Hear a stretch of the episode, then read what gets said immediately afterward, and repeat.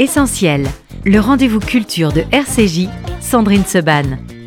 Une émission proposée avec la Fondation du judaïsme français. 01 53 59 47 47.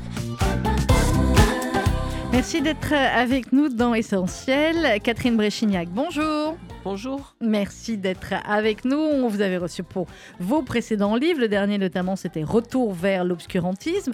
Catherine, vous revenez avec La force de nos racines, une épopée de gens ordinaires. C'est aux éditions euh, du Cerf. Je vous représente en quelques mots, même s'il en faudrait beaucoup plus. Vous êtes physicienne, membre de l'Académie des sciences et de l'Académie des technologies. Vous avez été directrice générale, puis présidente du CNRS et auteur donc de plusieurs livres. Et maintenant, je peux donc bretonne. Oui, mais je, je l'ai toujours été. hein. pas. Oui, mais c'était moins mis en avant euh, dans Oui. vos précédents ouvrages. Là, euh, Catherine Bréchignac, ce livre, c'est euh, c'est passionnant, à la fois déroutant. Au début, on se dit, mais où elle va nous, nous emmener? Et en fait, vous nous emmenez dans votre famille. Et on remonte comme ça plusieurs dizaines, voire même beaucoup plus années en arrière. Cette passion de la généalogie, vous, nous- vous allez nous la raconter. Et à travers eh bien, vos ancêtres, ces racines, eh bien, c'est aussi le, le moment d'une réflexion sur le passé, le présent et euh, le futur. Euh, à quel moment, Catherine, vous vous êtes dit, je vais raconter dans un livre, et finalement pas que pour moi-même, euh, ce parcours qui a été le parcours de ma famille? Alors, en fait, mon oncle avait fait un petit arbre généalogique de la famille. Et, puis, c'en était resté là. Et pendant le Covid, hein, que j'ai passé en Bretagne, dans la maison que j'ai en Bretagne, je me suis dit, tiens, euh, je, puisque avec l'intelligence artificielle maintenant, pratiquement le patrimoine euh, français est numérisé, et en particulier tous les registres d'état civil, euh, les registres paroissiaux autrefois. Mhm. Donc je me suis dit, je vais regarder ce qu'il a fait. J'ai regardé, j'ai commencé à m'y intéresser. Et puis je me suis dit, tiens, je vais regarder jusqu'où on peut remonter. J'ai fait ça avec euh, un esprit quand même scientifique. Mais oui, Et, et je suis remontée jusqu'en 1600. Et je me suis dit, mais hein. c'est extraordinaire. Et ce qui vaut le coup, c'est que si tout le monde faisait ça, en fait, on aurait une vision du monde qui serait sûrement très différente de celle que l'on a à partir des, de ce qu'on voit aujourd'hui. Vous commencez le livre, euh, Catherine, en disant Mes ancêtres ne relèvent ni de lignées illustres, ni de familles nanties, ne sont pas des gens dont on parle, au relais de la lumière, de la noblesse, du clergé ou de la bourgeoisie, mais ils forment le socle du peuple breton, des peuples de France, euh, et j'en suis fière. Cette fierté bretonne, et au-delà, évidemment, cette fierté française, c'est un élément, selon vous, extrêmement fondateur que devraient avoir euh, finalement tous les Français, se rappeler ce qu'il y a en commun? Oui, tout à fait. Et, et c'est vrai pour tous les pays, en fait. Oui, Euh, je pense qu'il faut, que, que- il faut absolument s'appuyer sur nos racines, parce que nos racines, on, pu- on y puise de la force, on y puise aussi de l'esprit critique pour demain, parce qu'on regarde ce qui s'est passé, on voit ce qui a fut bien et, et- et moins bien, et mal même, et, même très mal parfois, et on, on essaye de, voir le présent euh, avec justement une force que si on est déraciné, on n'a plus. Les déracinés, justement, euh, ceux qui sont en exil ou ceux qui ne peuvent plus retrouver comme vous leur- leurs racines. Euh, quel est le, le socle du coup? Ouais, Je pense que de toute façon, ils ont toujours un socle. Même quand, euh, quand, euh, quand vous êtes dans un pays... euh, moi, j'ai vécu dans des pays étrangers et j'avais quand même toujours un socle. Je crois que ce qu'il faut, c'est aussi euh, accepter son pays d'adoption, par exemple, quand on change de pays. Euh, mais un peu comme un enfant est adopté. Mhm. Et c'est tout ces, ce, passé, au fond, le- les racines, c'est ça, ça rassemble tout le passé. Je crois que c'est très important. Alors, vous avez des gens qui n'ont que des racines géographiques situées dans, dans un certain endroit. Vous en avez d'autres qui ont des racines multiples, un peu à l'image des mangroves, par exemple. Vous en avez. Et de toute façon, c'est ça qui est très- extrêmement important. C'est de ne pas se trouver comme un flotteur euh, euh, n'importe où. Alors, qui pense à la Bretagne voit aussi l'océan. Le danger vient de la mer, mais le salut vient aussi de la mer. Évidemment, quand on pense à la Bretagne, il y a plein d'images qui viennent avec le beau temps, non, je vous taquine, euh, avec les bottes, non, je vous taquine aussi, et la mer. Le danger et le salut. Évidemment que euh, parmi tous vos ancêtres, euh, l'un des points communs aussi, pour certains, c'est bah, c'est la mer, c'est les marins. Oui, alors c'est le marin. Donc j'ai une branche de ma famille, puisque je suis partie de mes quatre arrière-grands-parents, et, et, donc euh, j'ai une branche de ma famille dont, dont, un a été marin. Il a passé plus de temps euh, en mer euh, qu'à terre. Et, et, et Finistère, parce qu'ils sont tous du Finistère, le Finistère en breton, ça se dit Penarbed. Et mhm. Penarbed, ça veut dire la tête du monde. C'est-à-dire que ce sont des gens qui sont très ouverts vers l'extérieur, contrairement à ce qu'on pourrait croire quand on dit c'est la fin de la Terre, pas du tout. Et donc, euh, euh, lui, François Hyacinthe, euh, a fait, été maître voilier, premier maître voilier. Il était sur le bateau école et il a fait plusieurs fois des, des périples en mer qui sont absolument extraordinaires. Il est allé jusqu'au Pérou, il, il, est, il a fait tout le tour de la Méditerranée. Enfin, c'est vraiment euh, c'est vraiment extraordinaire euh, l'ouverture de cet homme. Alors, vous, Catherine, quand vous étiez euh, enfant, votre curiosité vient, bah, vient a priori de la petite enfance, parce que vous disiez souvent que votre intérêt amusait beaucoup votre grand-père et que vous posiez beaucoup de questions et que vous aviez déjà une vraie soif de savoir et une soif d'enquête. Ça veut dire que tous les, petits-enfants qui posent plein de questions, il faut leur répondre parce qu'après, ils deviennent de brillants mathématiciens et physiciens. Oui, je pense que les enfants ont, ça de, tout à fait extraordinaire. C'est qu'ils ont un esprit très ouvert et ils posent beaucoup de questions. Et il faut leur répondre. Il faut surtout pas euh, tarir cette soif de mmh. questions qu'ont les enfants. C'est un peu ennuyeux aujourd'hui quand on les voit trop sur Internet parce que les réponses qu'ils ont euh, sont souvent des réponses qui sont formatées formaté par, par, euh, bah, par, ceux qui sont sur, euh, sur Internet. Donc, euh, je pense qu'il faut faire très attention, il faut ouvrir, enfin, il faut leur répondre, il faut, il faut leur donner des réponses multiples pour qu'ensuite ils puissent les emmagasiner et plus tard en faire la synthèse.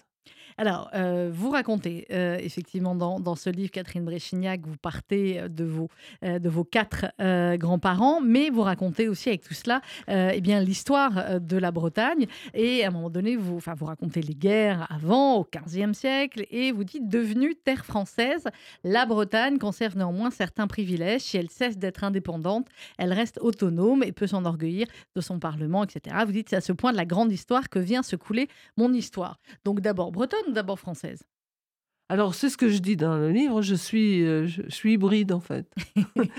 Alors, ça, c'est notre chroniqueuse Gabrielle Alperne, qui est la spécialiste de l'hybridation, qui peut vous en parler. Je suis hybride sur plusieurs plans. Je suis hybride parce que je dis que j'ai les pieds dans la terre et, la tête dans la raison. Mhm. Euh, bon, je suis hybride parce que, en fait, mes premiers pas, je les ai faits en Bretagne, à Brest, et j'ai appris à lire à Paris. Euh, donc, en fait, voilà voilà, et je crois qu'on peut, on peut très facilement être hybride. Et c'est ça qui donne la richesse, en fait. Mais oui. C'est cette, euh, cette hybridation. Alors, vous dites, pour euh, mener mes recherches, je me suis appuyée sur les patronymes de mes quatre arrière-grands-parents, tous dérivés euh, du vieux breton. Comme, comme tant de Françaises et de Français, j'ai voulu connaître mes racines et je me suis transformée en généalogiste du dimanche. Puis cette passion a débordé mes jours et mes nuits. comment on cherche, Catherine Bréchignac Il y a ce qu'on arrive à trouver, vous disiez votre oncle, etc., le début, mais ensuite pour remonter jusqu'en 1600 Oui, oui. Alors, en fait, moi, j'ai utilisé évidemment tous les moteurs de recherche euh, qui sont à notre disposition, à notre disposition aujourd'hui, euh, et grâce justement à l'intelligence artificielle, et grâce à tous ces, documents qui sont numérisés. Alors, quand vous cherchez sur un site généalogique, et moi, je, comme tout le monde était du Finistère, c'était relativement facile euh, d'avoir de. Je me suis mise donc dans le centre, je me suis abonnée au mhm. centre généalogique du Finistère. Et là, j'ai commencé à chercher euh, avec des, les noms de famille et puis de, de voir, euh, premièrement, qu'est-ce que je retrouvais comme document écrit. Et donc, les, tous les documents numérisés écrits, euh, en général, on vous donne, euh, on vous, on vous explique que le, le, document que vous cherchez, l'acte de naissance ou de mariage, se trouve euh, dans tel registre. Donc, vous avez le registre et ensuite vous cherchez dans le registre. Donc, c'est pas toujours très simple de chercher dans le registre parce qu'il faut tourner les pages du registre numériquement.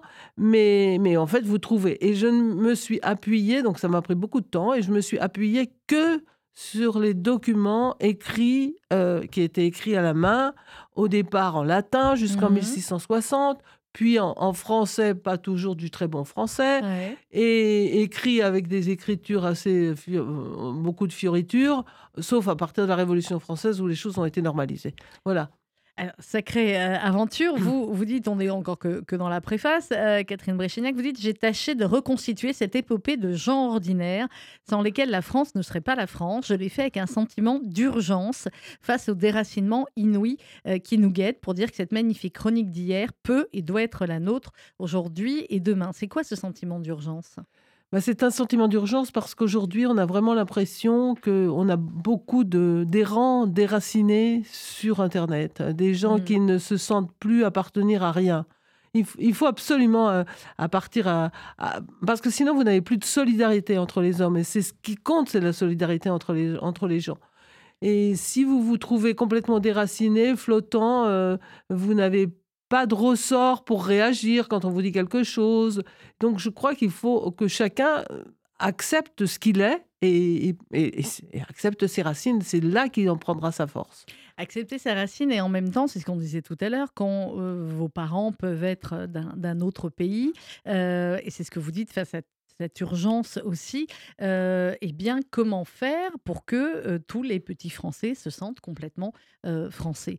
Quand on voit que parfois, certains enfants ou collégiens vont dire Ah, mais oui, mais moi, je suis algérien, alors qu'ils sont en France, qui sont français simplement parce que leurs parents ont ces racines-là, algériens ou tunisiens ou d'autres pays. Comment on fait? Alors, tout d'abord, je pense qu'il faut que qu'on accepte quand, vous allez chez quelqu'un, euh, vous devez accepter les règles de la personne chez qui vous allez. Donc quand vous allez dans un pays, il faut accepter les règles du pays, sinon vous n'y allez pas. Voilà, quel intérêt d'aller dans un pays où vous ne voulez pas accepter les règles? Euh, Moi, il y a des pays dans le, dans le monde où j'ai pas très envie d'aller, je n'y vais pas ça ne me gêne absolument pas que ces gens existent. Parce que vous ne voudriez pas suivre leurs règles. Parce que je n'ai pas envie de suivre, mettre un voile ou de, suivre des règles. Voilà, exactement. Donc, euh, et, si j'ai envie de rentrer, par exemple, dans une mosquée, euh, eh bien, et qu'on me dit il faut porter un voile, ou je n'y rentre pas, ou je mets le voile. Enfin, en, tout cas, il faut accepter les règles du pays euh, dans lequel vous allez par, par, par, par respect par respect simplement. Si vous ne voulez pas, vous n'y allez pas. Donc c'est un peu ça qu'il faut, euh, qu'il faut voir, c'est-à-dire que vous ne devez pas euh, vous dire, euh, par exemple moi française, aller dans un pays et dire, eh bien mes règles sont celles-là, je vais les imposer au pays dans lequel j'arrive. Non, vous devez accepter les règles du pays dans lequel vous arrivez. Et pareil dans toutes les familles et dans tous les milieux. C'est ce qui fait ensuite le, socle commun. Alors, vous racontez, Catherine Bréchignac, votre grand-mère, vous comptez déjà des bribes d'histoire qui piquaient votre imagination, elle vous parlait de son père, etc. Et euh, bah, c'est ce qui a été le, point de départ euh, aussi. Et dans toutes les familles, finalement, quels étaient les points communs entre le côté maternel et euh, le côté paternel de ces Bretons très enracinés, justement, et c'est le titre de votre livre, La force de nos racines, très enracinés dans cette terre à la fois bretonne et française. Alors, j'ai, en fait, on, on, voit très bien que en Bretagne, c'est un pays qui est dur. Mm. Et donc, euh, c'est une région qui est quand même un peu dure. Et les femmes ont toujours euh, eu un rôle important et ont toujours euh, ont su aussi se battre. Et d'ailleurs, quand les hommes sont partis à la guerre de 14-18, elles ont pris le, je dirais, les, comme, actuellement, initiatives. Comme actuellement en Israël, c'est où c'est les femmes qui tiennent le pays pendant que les hommes sont sont pas là. Et donc, en fait, ça, c'est une caractéristique un peu de cette région qui a quand même des, je dirais, des difficultés, des, des, pas des difficultés, mais où il y a quelque chose de, non évident. C'est pas, c'est pas simple, c'est pas le mmh. paradis terrestre. Voilà. Non, euh, clairement. Alors, euh, vous racontez, je vais pas tout raconter en détail, mais nos auditeurs vont lire euh, le livre. Vous racontez, eh bien, à quel point ces, ces histoires-là sont des histoires aussi de, de cœur, de famille. Vous parlez du mariage, qui est un véritable acte social. Vous parlez des enfants qui parfois sont en grand nombre et qui souvent, malheureusement, décèdent en bas âge. C'est une véritable histoire de France à travers l'histoire et, c'est une histoire de France, et c'est pour ça que je l'ai appelée épopée de gens ordinaires, parce qu'habituellement, quand on fait euh, de la généalogie, on parle des, grands arbres, si je puis dire, des grands personnages. Et là, euh, je voulais montrer, au fond, la forêt des arbres généalogiques des gens, euh, des gens ordinaires. Vous parlez de forêt, ça tombe bien, on va marquer une pause musicale bretonne du coup euh, pour vous et Catherine Bréchignac. C'est la tribu de Dana sur RCJ. On se retrouve juste après avec mon invité Catherine Bréchignac. À tout de suite.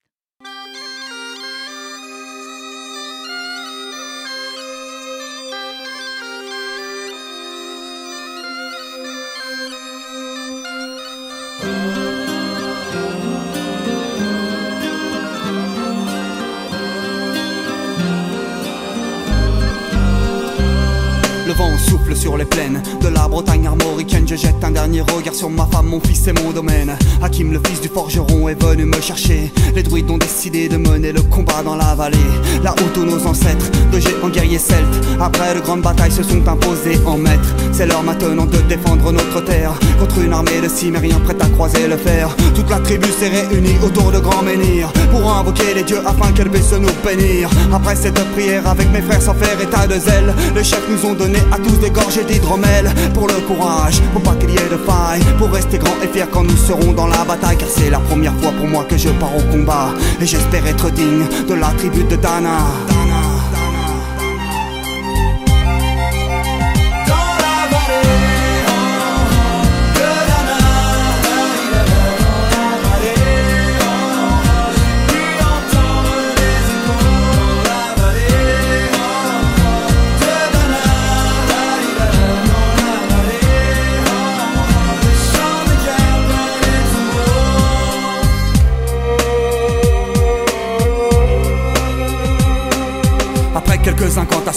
Incantations de druides et de magie. Tout le glaive en main courait vers l'ennemi. La lutte était terrible, je ne voyais que des ombres. Tranchant l'ennemi qui revenait toujours en surnombre. Mes frères tombaient l'un après l'autre devant mon regard. Sur le poids des âmes que possédaient tous ces barbares. Des lances, des haches et des épées dans le jardin d'Éden. Qui écoulait du sang sur l'herbe verte de la plaine. Comme ces jours de peine où l'homme se traîne à la limite du règne, du mal et de la haine. Fallait-il continuer ce combat déjà perdu? Mais telle était la fierté de toute la tribu. La lutte a continué comme ça jusqu'au soleil De férocité, extrêmement plus d'acharnement. Fallait défendre la terre de nos ancêtres enterrés là. La tribu de Dana, c'était le petit clin d'œil breton pour notre invitée ce matin, Catherine Bréchignac. On parle de La force de nos racines, une épopée de gens ordinaires. C'est aux éditions euh, du Cerf. Alors, on le disait en première partie, euh, Catherine Bréchignac, vous êtes remontée comme ça jusqu'en 1600.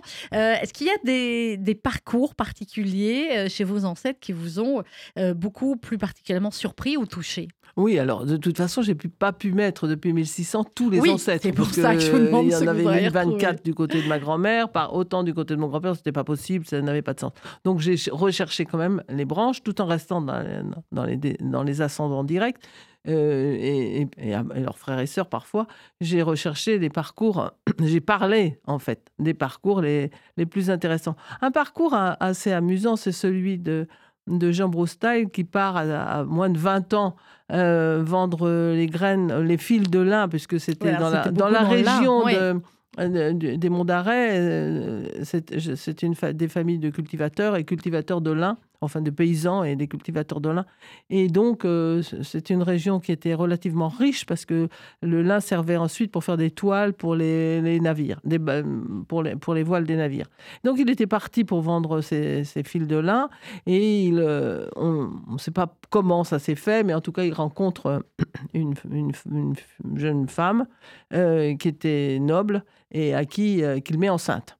Alors, évidemment, ça, ça, Ah, Ça se faisait pas à l'époque, pas avant le mariage. Euh, non, c'est pas pas avant le mariage. Il y avait beaucoup qui faisaient pas avant, le mariage, mais surtout de, de, de changer, d'avoir des, Oui, des des castes de- castes. sociales, parce que c'était presque des castes. Donc, euh, elle, elle a décidé avec lui, enfin, ils, ils ont décidé de se marier et elle a perdu tous ses privilèges et elle a coupé tous les ponts avec sa famille. Et donc, elle est passée du château à la, à la ferme. Bah, écoutez, hein, c'était l'amour. Vous le dites, euh, Catherine Bréchignac, vous parlez de l'instruction. À un moment donné, vous dites l'instruction est le privilège de ceux qui ont le temps d'apprendre. À l'époque de mes ascendants Pagani, euh, le fossé entre ceux qui l'ont et ceux qui ne l'ont pas est euh, colossal. Oui, alors en fait, euh, ce qui est assez intéressant, c'est de voir les signatures, parce que je n'avais pas beaucoup de documents, mais j'avais au moins des signatures sur les actes, les actes de, naissance des enfants et les actes de mariage, surtout des, des gens qui se mariaient, de ceux qui se, qui se mariaient, et donc de euh, voir comment les gens signaient. Et on- quand vous voyez une signature, déjà vous avez vraiment l'impression, vous savez très bien le Oui, niveau s'ils de- s'ils savaient Mm. correctement écrire ou pas. Donc vous aviez ceux qui ne savaient pas écrire du tout, ceux qui écrivaient avec des bâtons, en lettres bâtons. Ça, c'était vraiment le- les rudiments euh, très, très, très bas, mais quand même et qui existaient. Et puis vous avez ceux qui écrivaient en, en lettres euh, un peu plus euh, marquées. Et puis vous avez ceux qui écrivaient en petites lettres cursives de manière très, euh, très fine et, et horizontale. Et donc vous pouviez savoir déjà le niveau de culture de, de, de ces, de ces gens. Et ce qui est assez intéressant, c'est de voir que vous pouviez... euh, certains savaient très bien écrire et leurs enfants ne savaient pas. Mhm. Donc en fait, en fonction, bon, c'était parce que c'était en fonction des, des circonstances. Par Mhm. exemple, au moment de, euh, quand, tout d'un coup vous aviez des, des problèmes euh, au niveau de, de- de- des, pro- des problèmes, par exemple, il y a eu des ouragans, des choses comme ça. On n'a pas pu emmener les enfants à l'école et donc ils ne savaient pas, ils, n'ont pas su écrire. Donc vous avez, vous avez un, un aller-retour entre ceux qui savaient écrire et ceux qui ne savaient pas. Et ce n'était pas toujours, toujours dans le bon sens, dans le même sens. Vous imaginez, ils auraient été fiers, certains de vos ancêtres, euh, et même tous d'ailleurs, s'ils avaient su que euh, dans leur euh, génération, ensuite, il y aurait une présidente du CNRS. Oui, alors c'est assez intéressant parce que ce que je dis, j'y repense justement à, ça et je me dis en voyant que euh, si, si je comparais ce qui se passait euh, à ceux, qui étaient dans le pays pagan, qui est une des régions les plus pauvres de Bretagne, euh, si je voyais comment, quand je regardais comment se euh, vivaient ces gens-là et à la même époque ce qui se faisait à l'Académie des sciences, on voyait qu'à l'Académie des sciences, on cherchait la figure de la Terre, c'est-à-dire euh, euh, est-ce qu'elle était, on savait qu'elle était ronde et, on, se demandait comment elle était aplatie, si elle était aplatie au pôle ou à l'équateur. Elle était aplatie au pôle. Et si je me disais, si on demande, à- si on demandait à mes ancêtres euh, comment était la Terre, ils n'auraient jamais, ils nous auraient dit, je ne sais pas. Ouais. Or, aujourd'hui, vous avez des imbéciles qui, soi-disant, sont cultivés, regardent sur, euh, sur Internet, vous racontent que la Terre est plate. Donc, en fait, j'ai l'impression qu'on a régressé par rapport à, à ce qui se passait autrefois. Ah, Autrefois, sujets, les- c'est clair. Autrefois, les gens, quand ils ne savaient pas, ils disaient je ne sais pas.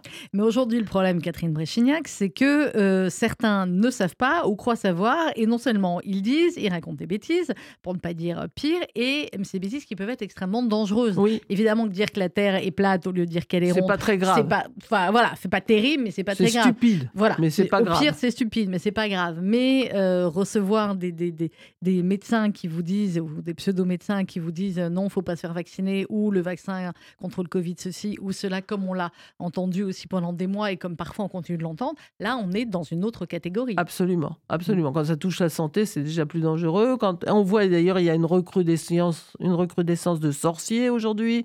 Euh, Comment on explique ça hein? Bah, alors ça, c'était juste, c'est dans mon livre précédent Oui, oui. justement où je parle de retour Le vers l'obscurantisme. Où, où- où autrefois, l'obscurantisme, c'était au fond la- le fait de ne pas connaître. Donc, euh, on ne savait pas.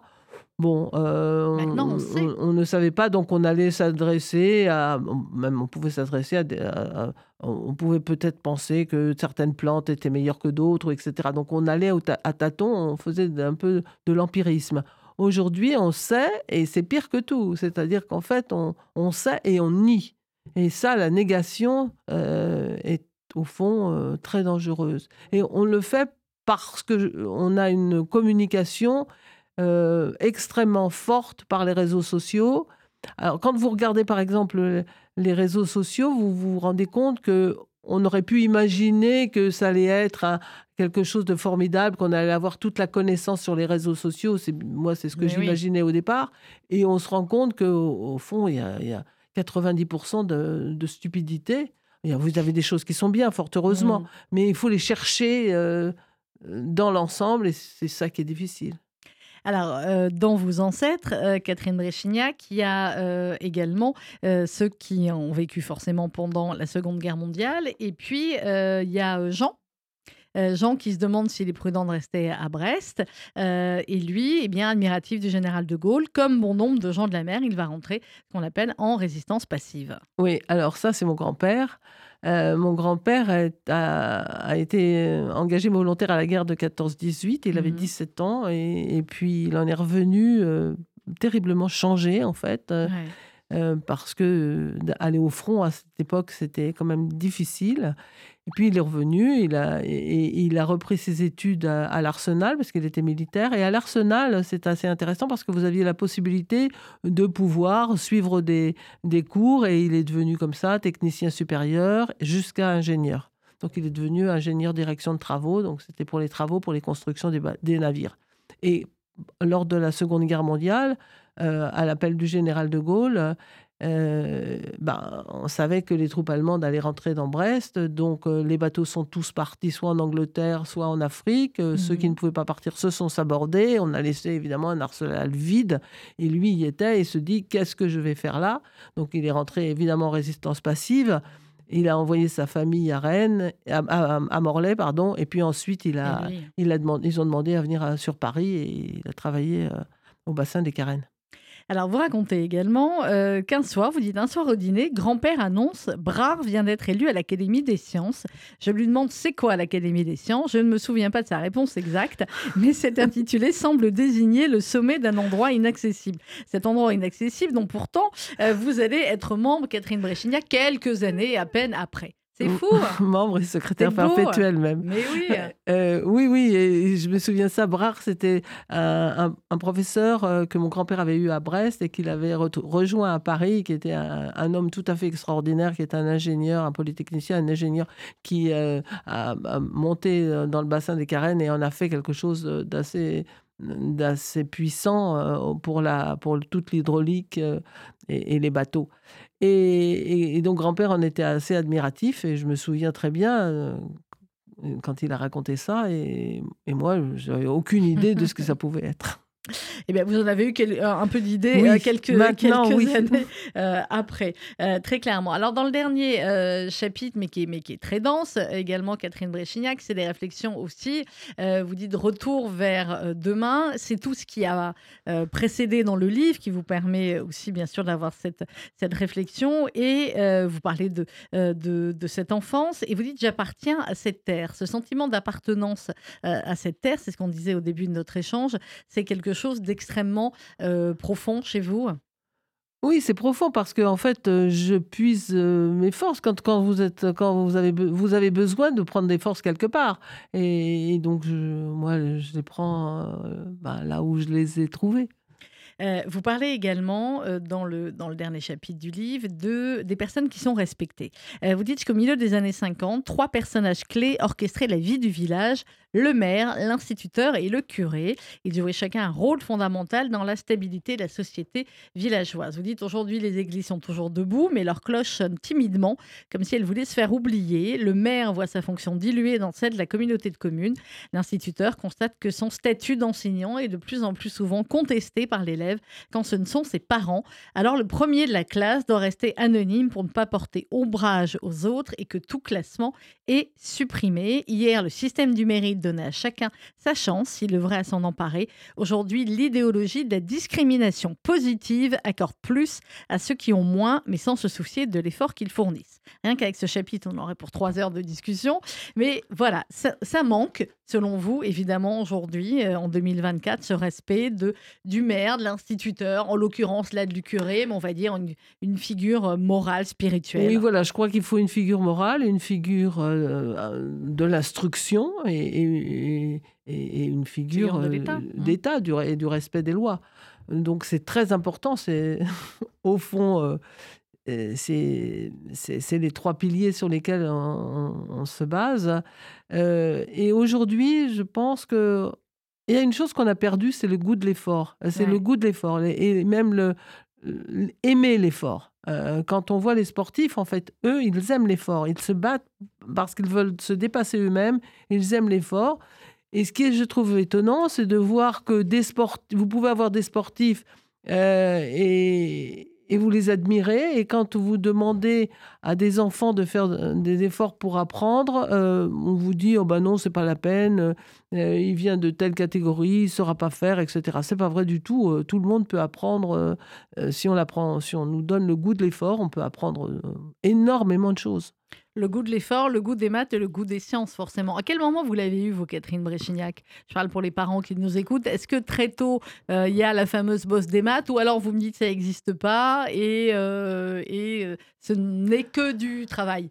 Euh, non, je pense qu'on a des aptitudes. Enfin, certains sont plus musiciens que d'autres, certains sont, sont plus scientifiques que d'autres, d'autres plus littéraires. C'est vrai, on a des aptitudes. Mais en tout cas, moi, j'étais, j'avais pas d'aptitude du tout puisque j'étais dyslexique. On ne le savait pas à l'époque, et donc on avait dit à mes parents euh, en sixième, elle ira pas plus loin que le brevet. J'ai ben, redoublé ma sixième. Ouais. Et puis, euh, et puis c'est là où, en cinquième, j'ai rencontré un professeur de mathématiques qui était vraiment extraordinaire.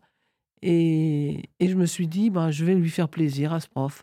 Et je, je me suis mise à. L'importance des profs. Bah, vous lui avez fait drôlement plaisir hein, pour devenir après euh, présidente du CNRS. Euh, ouais, je sais pas si ce prof a pu le savoir que son élève, euh, voilà. Mais, je trouve cas- que c'est très important. Le rôle Ouais. des enseignants, on ne fait pas assez attention au, au rôle des enseignants. Le rôle des professeurs est extraordinairement important euh, dans l'instruction des enfants.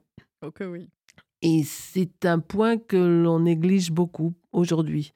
Et je crois qu'il faut redire, bon, oui, il y en a un qui a mieux réussi que l'autre, euh, qu'on donne des, qu'on aide ceux qui ont des difficultés, c'est normal, mais il faut aussi leur demander euh, de faire des efforts. Des efforts. Euh, vous dites, Catherine Bréchignac, aujourd'hui, même dans les fêtes, avant les fêtes, alors j'imagine que vous pensez aussi aux fêtes de village en Bretagne et autres, les fêtes, c'est voilà, les rencontres, rencontrer l'autre, soit parce qu'on fait partie d'un même groupe, soit pour draguer, soit pour ce que vous voulez. Aujourd'hui, vous dites, les individus que ressemblent ces fêtes ne se connaissent plus et qui sont tous coachés à leur portable. Oui, On ne rencontre plus les gens de la même manière, on Non, ne se plus- rencontre on ne plus. se fait, rencontre plus du tout de la même Ouais. manière. Non, plus du tout. Et d'ailleurs, on est, on est scotché au portable parce qu'il faut qu'on se raccroche à quelque chose.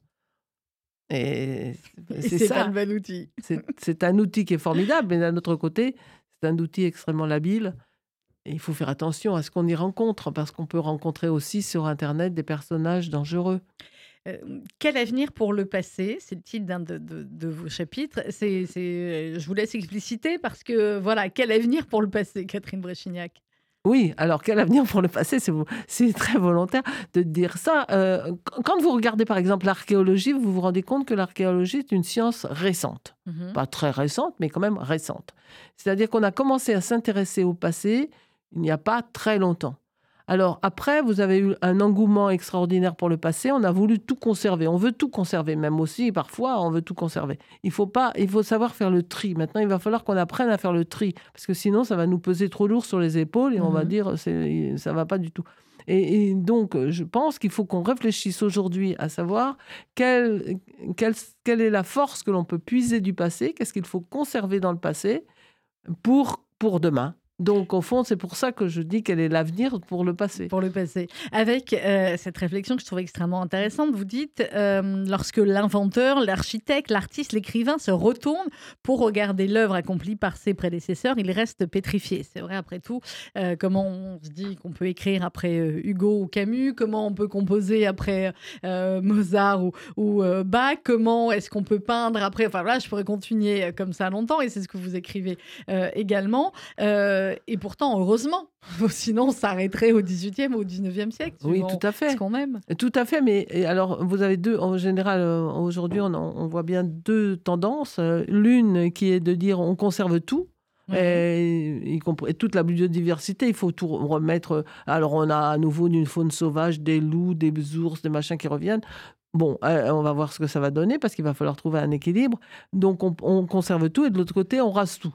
Donc, et, et en fait, il y a une, euh, je dirais, il y a une- un passage entre les deux parce que la vie euh, et l'homme est un équilibre. Mhm. Et on oublie trop souvent ce mot équilibre qui fait que, euh, eh bien, il faut qu'on intègre, il faut qu'on digère et, et qu'on avance une fois qu'on a fait la synthèse et qu'on a digéré. Alors, vous faites euh, aussi son affaire, et c'est pas moi qui vais vous le reprocher, au wokisme et à, la cancel culture. Euh, et vous dites euh, qu'effectivement, puisque le passé ressurgit tôt ou tard, il est aussi vain de le censurer que de l'aduler. Notre époque est celle du bien-pensance. Euh, elle vous énerve, cette bien-pensance Ah, énormément. Oui, bah, je le Alors sens, là- hein, moi aussi. Donc, euh, allons-y, euh, allez-y. Elle, elle m'énerve énormément parce que en fait c'est quelque chose, c'est l'eau tiède et moi j'aime pas l'eau tiède.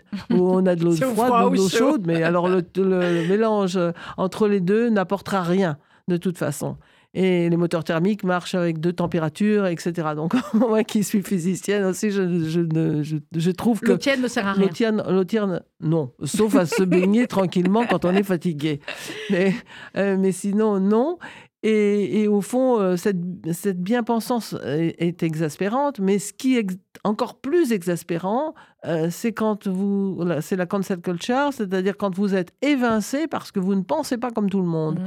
Euh, quand on, ose émettre une idée ou, même quand on ose poser une question qui n'est pas dans la doxa euh, de l'opinion publique numérique, parce que c'est celle-là qui, qui maintenant domine l'ensemble, eh bien, euh, vous êtes rejeté, on, vous censure. On vous censure. Et ça, c'est vraiment une perte énorme, parce que tout- toutes les civilisations, toutes les sociétés, et, même toutes les civilisations qui ont évolué, qui ont, qui ont créé quelque chose, c'est celles où, où il y avait de la dialectique, où il y avait de la discussion, où il y avait de, de l'échange et, des idées contradictoires euh, qui se frottaient les unes contre les autres. Mhm.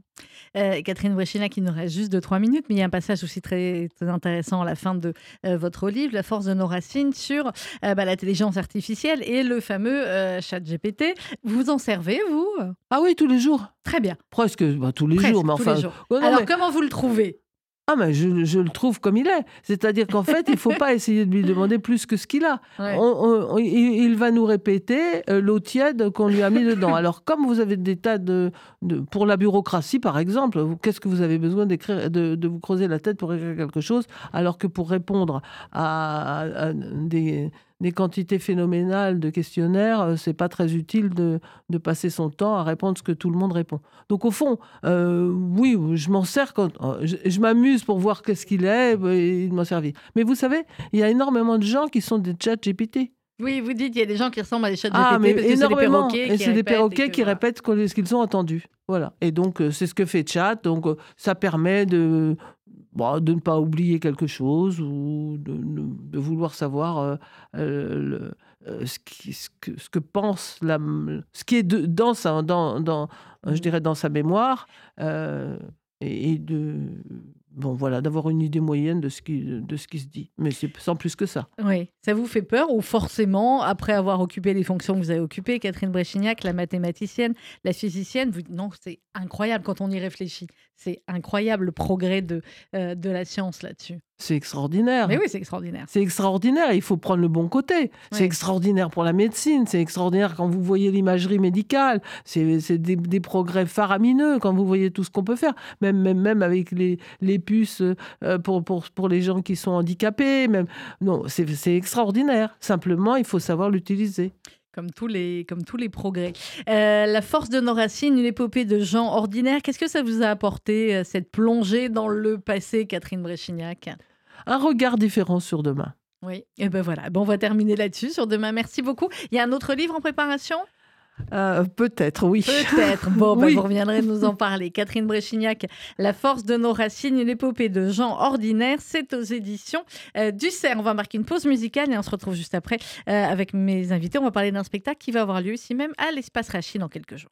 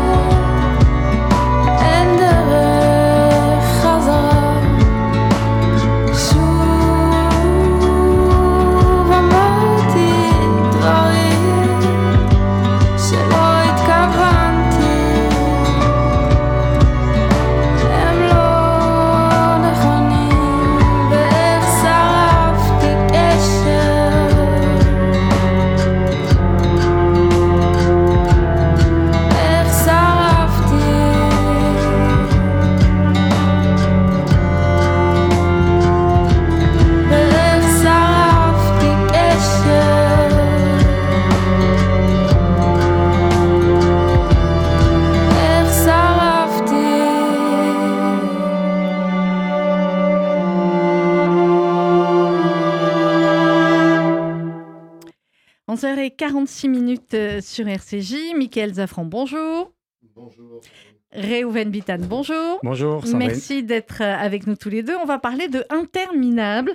Ça va se passer ici même à l'espace Rachi, 9, 12, 26, 29 février. Euh, c'est du ciné-théâtre. Alors, qui veut commencer à me raconter? Euh, Réhouven Bitan, peut-être c'est un film, mais en même temps c'est du théâtre. Euh, c'est quoi? D'abord racontez-moi votre parcours, après on va raconter ce concept. Bah, le parcours, en fait, c'est un parcours assez linéaire dans le sens où j'ai évidemment travaillé dans l'audiovisuel depuis pas mal de temps maintenant. Oui. On a commencé, j'ai commencé du moins à faire de l'événementiel, après de l'entreprise dans l'audiovisuel et du coup de la fiction. Mhm. Et la fiction euh, jusqu'au jour où j'ai écouté une super belle histoire qui m'a qui m'a vraiment vachement touché. Euh, ça m'a percuté d'ailleurs et j'ai décidé d'en faire un film et j'ai réussi grâce à toute mon équipe d'ailleurs. Et euh, jusqu'au jour où j'ai eu la fabuleuse idée, vraiment que, que j'apprécie, de d'associer euh, le théâtre au cinéma. Ouais. Et en fait, c'est quoi le ciné-théâtre? Ça porte bien son nom d'ailleurs. C'est euh, on- comme quand on va au cinéma, on s'installe, on regarde le film. À un Mhm. certain moment donné, le film s'arrête.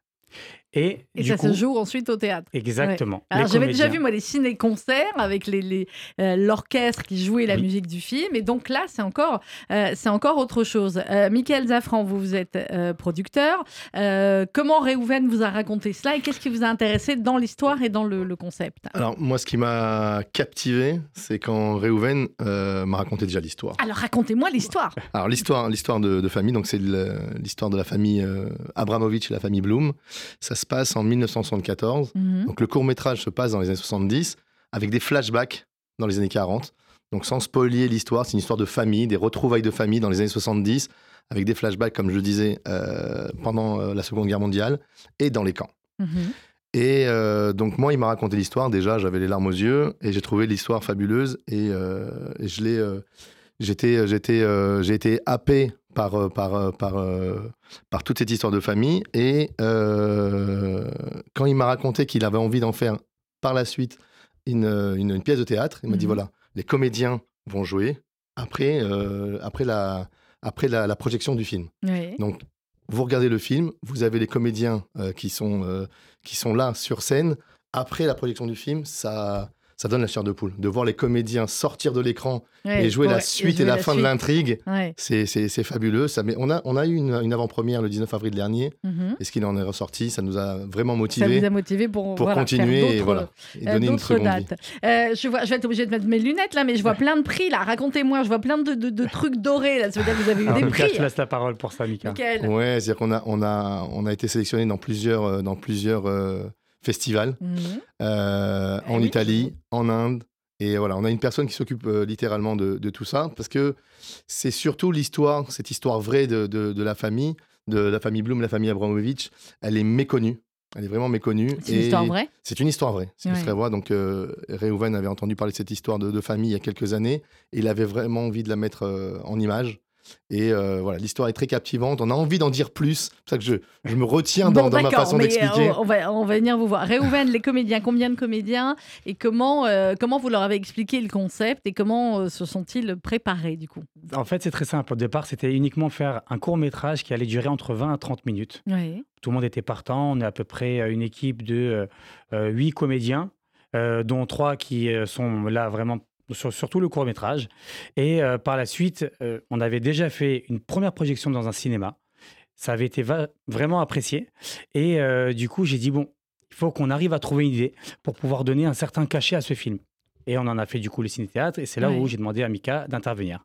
Qui sont les, les acteurs principaux? Il y a Alex, Alex Todge. Oui. Il y a Henri Cohen, il y a Frédéric Candon. Voilà, ça c'est les trois gros comédiens euh, qui ressortent euh, le plus souvent dans le court métrage. Alors, ça va jouer donc à l'espace Rachi les 8, 12, 26 et euh, 29 euh, février, Centre d'art et de culture. Je vois que nos amis de Jubus sont aussi euh, partenaires. C'est un spectacle qui s'adresse à qui, Michael Zafran? À tout le monde. Tout le monde. Tout le monde, tout le monde, vraiment tout le monde. Euh, je crois qu'il n'y aura pas assez de projections de films parlant de la Shoah, parlant des histoires de famille, surtout Mhm. des retrouvailles de famille d'après-guerre. Très très compliqué euh, de mettre, euh, de mettre, on va dire, en scène euh, toutes ces histoires de famille. Donc là, on est focalisé sur cette histoire de famille, mais je crois qu'on n'aura pas assez, euh, assez de temps pour pouvoir parler de toutes ces histoires de famille. Et, euh, et voilà, donc on a, on a trouvé des partenariats, comme vous le disiez, tiens, c'est bien. Euh, ça me permet de parler d'eux aussi, de Jubuzz. Euh, on a aussi une soirée spéciale, je tenais à le dire, là ça vient de se faire ce matin, avec euh, l'UEJF. Oui, très bien. Euh, le 29 février, une soirée spéciale donc avec, euh, avec tous, les, tous les jeunes de l'UEJF. Et une soirée spéciale euh, donc le 8 février avec, euh, avec Jubuzz. Et avec aussi, tiens, Raphaël Gottferstein euh, de, de Chalem pour le 26 février. Donc voilà, Donc des voilà, différents partenariats pour ouais. parler Donc ça s'adresse aussi quand même vraiment aussi, euh, Reuven Bitan, aux jeunes, pour dire à partir des... Voilà, les ados peuvent venir, on peut venir en famille. Exactement. Non seulement ça s'adresse aux jeunes, euh, et en plus aux moins jeunes, c'est super important de perpétuer ça, euh, d'autant plus que le temps passe et qu'aujourd'hui, plus que jamais, il faut être présent. Interminable, euh, ciné, théâtre, film de Reuven Bitan, euh, produit par Michael Zafran avec euh, les différents comédiens dont on vous a parlé. C'est pas cher en plus, les places, allez-y. non, mais c'est vrai, catégorie 1, 26 euros, catégorie 3, 16 euros. Euh, c'est ici même à d'Espace Rachid, 39 rue Brocade, dans le 5e. Info et réservation 01 42 17 10 36, 01 42 17 10 36, ou alors vous allez sur culture-juive.fr. Merci beaucoup à tous les deux. Bon Spectacle alors, 8, 12, 26 et 29 février. Dans quelques instants, vous allez retrouver euh, le journal présenté par Elsa Pariente et Margot Siffer. Nouvelle formule pour l'info sur RCJ à partir euh, d'aujourd'hui. Vous allez le voir avec encore plus d'invités, encore plus de chroniqueurs. On a le plaisir d'accueillir Mohamed Sifawi qui sera avec nous tous les 15 jours et qui démarre donc aujourd'hui une analyse géopolitique. Et puis à la une d'Acadème également avec Sigaline Navon. Vous retrouvez bien sûr le billet d'humeur de Déborah Munzer, la chronique livre, je la vois, est déjà arrivée, de euh, Josiane Savigno. À noter évidemment que RCG rediffusera en direct la cérémonie d'hommage aux victimes françaises euh, des terroristes du Hamas euh, mercredi à 12h en direct des Invalides. Nous vous invitons vraiment parce qu'évidemment il y a la cour d'honneur des Invalides et puis il y a la retransmission sur écran géant qui sera à l'extérieur. Nous vous invitons à être extrêmement nombreux. Ce sera à partir de 11h30 aux Invalides et nous vous retransmettrons cette cérémonie en direct pour tous ceux qui ne pourront pas s'y rendre en direct mercredi à 12h sur RCJ et on se quitte justement avec euh, sur RCJ. Bonne fin de matinée dans quelques instants l'info.